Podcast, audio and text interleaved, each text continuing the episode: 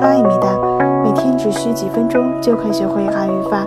今天我们要学习的语法内容是“기로써니”，用在动词或形容词一大词干或是实质词尾后，相当于汉语的“即使就算在”的意思，常用于反问句。就算在吗？这么重要的事也能忘吗？아무리바쁘기로써니이렇게중요한걸잊어버릴수가있어 요？ 就算再忙，这么重要的事也能忘吗？아무리바쁘기로서니이렇게중요한걸잊어버릴수가있어요就算是新员工，连这么简单的事也做不好吗？아무리신입사원이길어서니이런쉬운일도못하면어떻게해요就算是新员工，连这么简单的事也做不好吗？아무리신입사원이길어서니이런쉬운일도못하면어떻게해요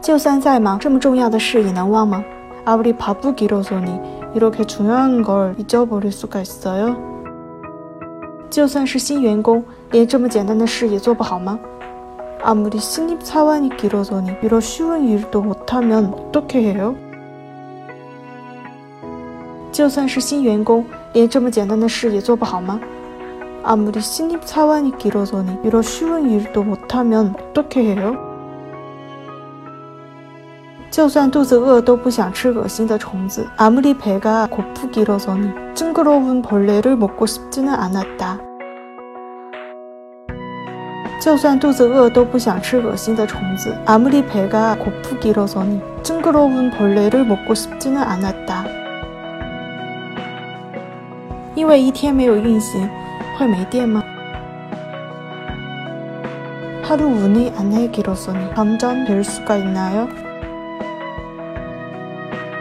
因为一天没有运行，会没电吗？